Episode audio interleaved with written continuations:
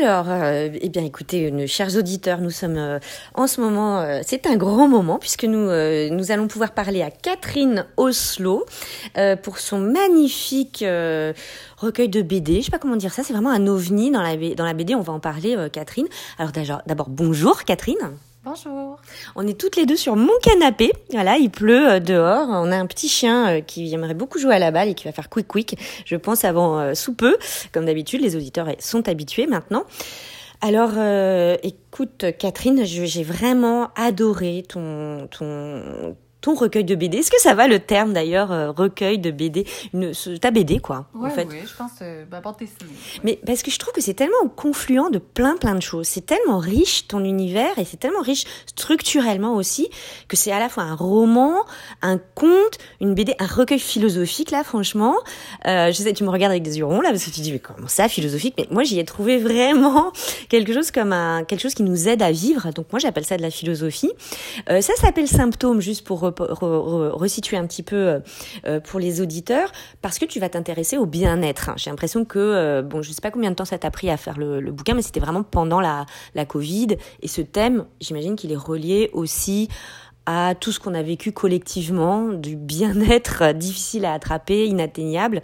Est-ce que j'ai juste ou est-ce que je me trompe? Est-ce que c'est vraiment enraciné dans l'expérience actuelle L'histoire du symptôme, c'est le, le titre et c'est euh, la question du bien-être Euh, en fait, non, c'est pas. Bon, j'ai pas, pas juste, voilà. c'est pas vraiment euh, enraciné dans, dans ce qu'on vient de traverser, puisqu'on traverse encore là, par rapport à la COVID. C'est plus, c'est plus enraciné dans un intérêt que j'ai qui date de tellement longtemps sur Mm. Qu'est-ce que ça veut dire être en santé, qu'est-ce que ça veut dire être malade?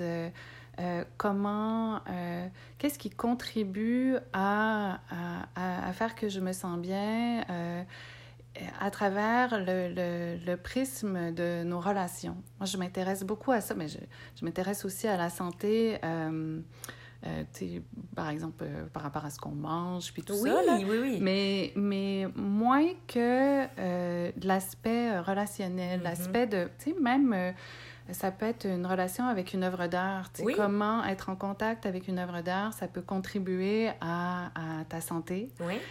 Comment une lecture aussi peut te faire évoluer, peut, puis qu'est-ce que ça fait à tes molécules? Oui, c'est ça, Et donc, oui, euh, qu'est-ce que ça peut faire même euh, euh, à tes organes, Ah ouais. à ton sommeil? Tout ça, ça, ça a un gros impact sur la santé, comme un souper avec des amis qui peut être stimulant, je pense, contribue à ta santé, et un souper où...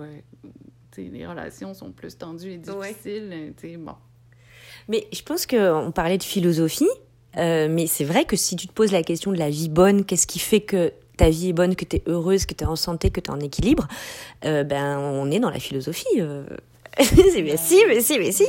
Alors, euh, il est- à un moment, tu sais, j'avais parlé de confluent, de plein de plein plein de plein de genres en fait, mais il y a aussi l'autofiction puisque on te suit toi Catherine Oslo dans ta euh, dans euh, enfin euh, un personnage à travers toi et on te voit alors dans une sorte d'hypochondrie quand même hein, de, de recherche de recherche du bon traitement de des symptômes justement que Mhm. tu que tu peux ressentir et notamment autour d'un groupe de femmes en fait, euh, qui sont qui ont toutes des personnalités très très euh, très très diverses, des facettes de la féminité peut-être, je sais pas, peut-être que je monte dans les tours là ici en, en expliquant un petit peu trop euh, les choses, mais tu fréquentes ce groupe. euh, on te voit soit toute seule, soit avec ce groupe de femmes. Et euh, je voulais te demander, mais d'où il vient ce, d'où elle te vient cette idée Euh, Est-ce que tu as fréquenté des, des, des groupes de femmes comme ça, euh, de- d'entraide ou de qu'est-ce qui, qu'est-ce qui, comment ça t'est venu? Non, j'ai jamais fréquenté de groupe de femmes. En fait, dans le livre, il y a un groupe qui s'appelle Solitude Anonyme. Oui. Et donc, euh, ça, ça fait, ça fait un petit peu référence au groupe comme... Ah, ça, c'est ton petit chien. Il Ça peut pas s'empêcher. Dès qu'il y a une interview, c'est incroyable. Mais c'est les terriers aussi qui creusent le Oui, divan. oui, oui, Ouais. oui, David. Et euh, c'est ça. Donc, ça fait référence au groupe comme Alcoolique Anonyme. Oui, bah oui, euh, oui. tu sais, bon, Narcotique Anonyme et tout ça. Et puis... euh, et donc, moi, je, je me suis intéressée à ces groupes-là parce que ils sont fondés sur l'écoute et la prise de parole, et c'est vraiment le jeu entre les deux, c'est-à-dire le lien avec toi pour ton rétablissement, tu le fais en écoutant les autres. Oui. Et euh, un est indispensable à l'autre. Tu, peux oui. pas, tu peux pas aller mieux sans parler, mais tu peux pas aller mieux sans écouter non plus.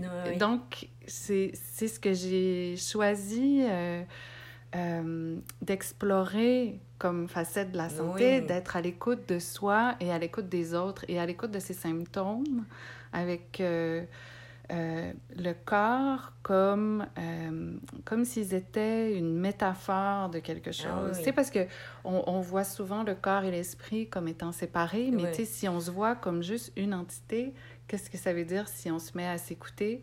Et, euh, et voilà. Bah, à bas des cartes. hein. De toute façon, la séparation du corps et de l'esprit, euh, ça fait longtemps qu'il faut arrêter avec ça. C'est un mythe, je pense. Je suis tout à fait d'accord avec toi. Alors, il y a un personnage, moi, qui m'a complètement euh, fait triper. C'est Mireille. Hein, c'est ça? C'est une vieille dame, hein, une dame un peu plus âgée que, que le groupe des femmes qui est fréquente. Et elle, elle est... Bon, alors, le, le, le, le livre est vraiment surréaliste. Hein, C'est-à-dire que tu...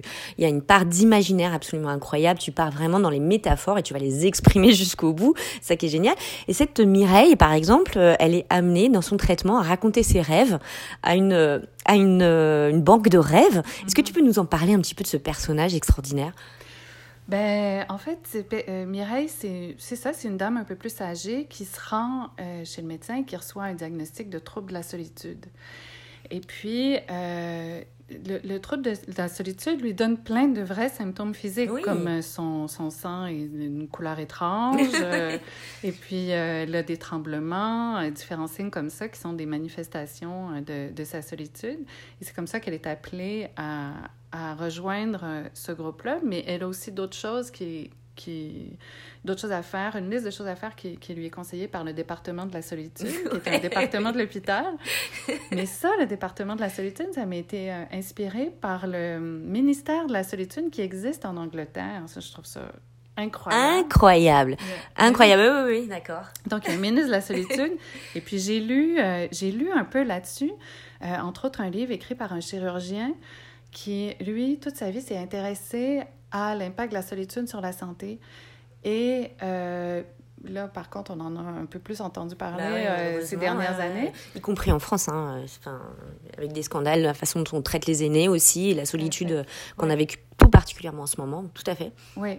Et donc, euh, la solitude telle que ressentie, parce qu'on peut être seul sans souffrir de solitude, avoir très, très peu de gens, tout ça, puis c'est correct, et ça dépend beaucoup aussi de la personnalité, mais il il y, a des gens qui peuvent ressentir la solitude, même c'est comme quand on se sent seul, entouré de gens. Là.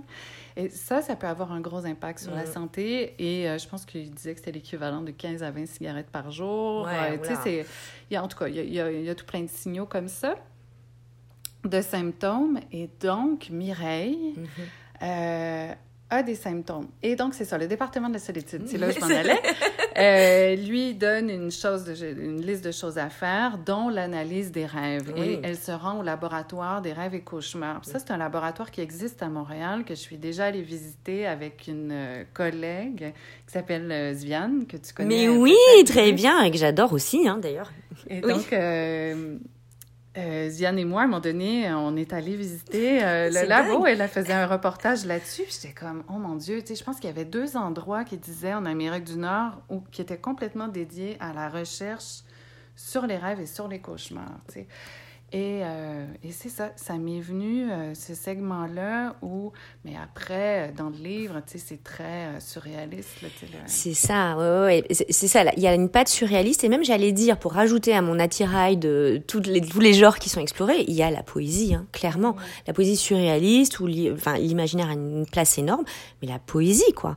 Vraiment, c'est ton univers est extrêmement poétique. Ne serait-ce que parce que encore une fois, tu explores les métaphores en fait. Tu les tu les mets sur papier. C'est euh, complètement flyé euh, dans un certain sens, mais pourtant tout fait sens. Et ça, j'ai trouvé ça euh, magnifique. Et une- ça me permet de poser une autre question sur ton processus créatif. C'est quoi ton quotidien de, de créatrice? Comment est-ce que, enfin ton quotidien en général, enfin une synthèse on va dire. Comment est-ce que tu crées? C'est quoi ton, c'est quoi ton, ta façon d'être par rapport à ça? Ben, pour moi, quand je travaille, j'ai l'impression que c'est un, un, gros travail, euh, mettons, en collaboration avec euh, mon inconscient. Oui, oui. Et donc, euh, tu sais, comme le, le, thème de mon livre, il n'y a rien qui s'est fait consciemment, en fait. Consciemment, j'avais l'intention de travailler sur l'amitié. Mm-hmm. Et donc, euh, j'essayais de plonger là-dedans. Puis, il y a plein de morceaux d'histoire qui me venaient, vraiment comme un casse-tête. Mm-hmm. C'est comme si j'allais creuser, puis je ramenais une pièce ici, une pièce là. Puis, à un moment donné, j'ai tout mis ça ensemble. Puis, on, avec mon éditeur, on voyait quelque chose apparaître, mais qui, qui était beaucoup plus lié au corps. Mm. Et puis là, j'ai compris, parce que c'est une chose à laquelle je réfléchis beaucoup, pour plein de raisons. J'ai beaucoup mm. été, ben, comme tout le monde, en contact avec la maladie, la maladie mm-hmm. de proches et tout ça. Et, euh, et ben, comme je te disais tantôt, ça fait longtemps que je me questionne là-dessus. Et c'est pour ça que quand j'ai vu qui avait plein d'histoires de symptômes, plein d'histoires sur la santé physique, sur la santé euh, psychologique et tout ça. C'est comme si euh, mon inconscient disait, ben, peut-être que ça tente de travailler sur l'amitié, mais je pense qu'on va aller de ce côté-là.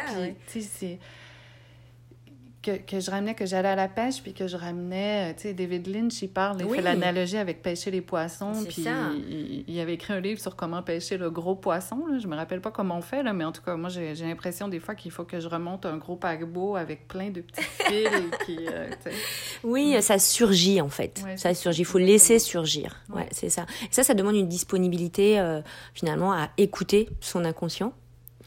Ben oui, puis, tu sais, à un moment donné ben, mon inconscient m'a toujours envoyé des images, puis euh, à un moment donné, j'étais plus. Je, je, je, les interprétais trop intellectuellement. Mm-hmm. Et puis, je me disais, ah, mais ça, ça n'a pas de sens, ou ça, c'est pas réaliste. Et puis maintenant, euh, j'arrête de perdre ce temps-là, puis euh, je fais juste accepter ce qu'il m'envoie, puis je lui fais confiance, puis ça, ça, me permet de.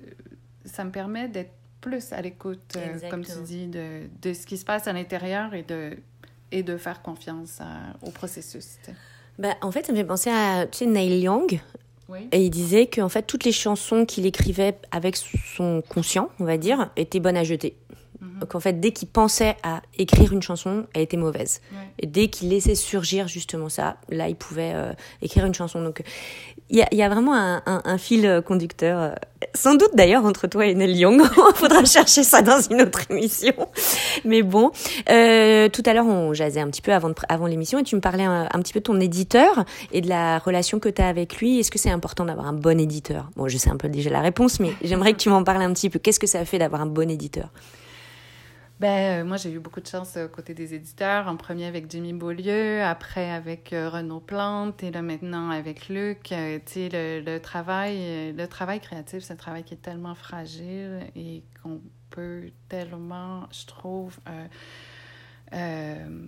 euh, abîmé mhm. facilement, euh, retardé, euh, amputé aussi si, si, si, tu parles de ton travail en cours aux mauvaises personnes, ouais, ça, peut vraiment s'écrouler ou te, te, polluer, te contaminer avec des questions qui t'appartiennent pas, avec des, des idées qui sont pas à toi ou qui en tout cas j'ai beaucoup l'image de, de, la maison qui s'effondre, qui est sur des, des, euh, des sables mouvants. Mhm. Et quand on débute un travail comme ça, ou même quand on le continue, la maison est tellement mouvante qu'on a besoin d'un architecte pour nous aider à la, à la remettre d'aplomb euh, de temps en temps. Est-ce que ça vaut cette image, elle te plaît? Ben, Moi, ce que j'ai besoin beaucoup, euh, c'est d'un regard. Ouais. Et j'ai pas nécessairement... Tu sais, Luc m'a donné beaucoup... J'ai l'impression qu'avec lui, j'ai énormément avancé au niveau concret du dessin. Mhm. Euh, quoi qu'il a, a, beaucoup laissé mon dessin euh, se déployer et c'est à la fin qu'on a plus travaillé mm. certains aspects pour le, le, rendre plus solide, pour, euh, mm-hmm. comme ta maison.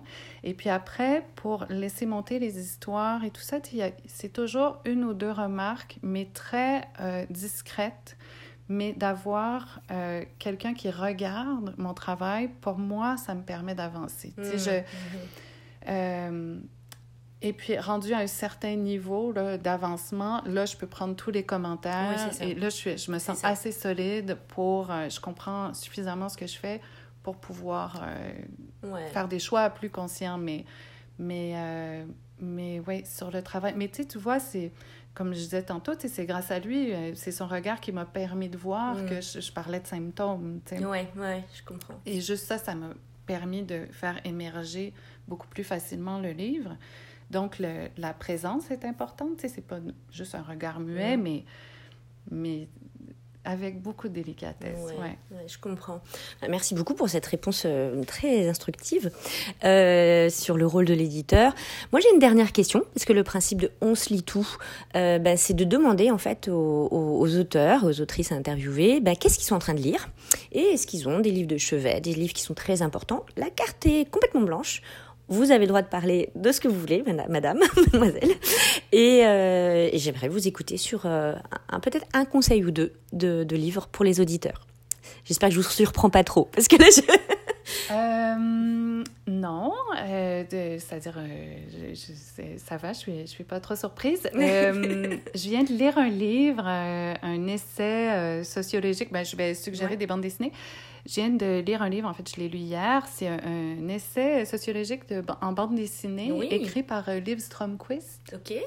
qui, elle, est vraiment spécialisée dans le, le reportage. C'est comme un reportage littéraire en bande dessinée. Elle, elle, elle- elle choisit un sujet et elle le creuse. Elle va chercher chez des philosophes, chez des sociologues. Elle fait comme tout un parcours, une traversée. De... Donc, elle le fait pour... euh, euh, les, les relations de couple avec Mhm. son livre euh, Les sentiments du prince Charles. Elle le fait, en tout cas, pour plein de thèmes. Et là, elle le fait sur la beauté. Donc, Ah. son livre s'appelle Dans le palais des miroirs Dans le palais des miroirs. Super. de Liv Stromquist. Et euh, elle, elle analyse euh, notre rapport à la beauté. Euh, elle, elle, elle interroge le désir. Qu'est-ce qui fait qu'on désire? Qu'est-ce qui Wow. oriente le désir? Le mimétisme, plein de choses comme notre rapport à la photographie. C'est vraiment passionnant. Eh ben écoute, tu m'as vraiment donné beaucoup, beaucoup envie de, le, de le- me le procurer et de le lire. Euh, merci beaucoup, Catherine Oslo, une personnalité rayonnante et ça fait tellement plaisir de, de te voir et de, de, de lire tes livres et de participer à ton, à ton univers. Merci d'avoir été avec nous. Euh, un petit mot de la fin, si tu veux. Ben, merci à toi. Ça me fait tellement plaisir. À la prochaine! À la prochaine.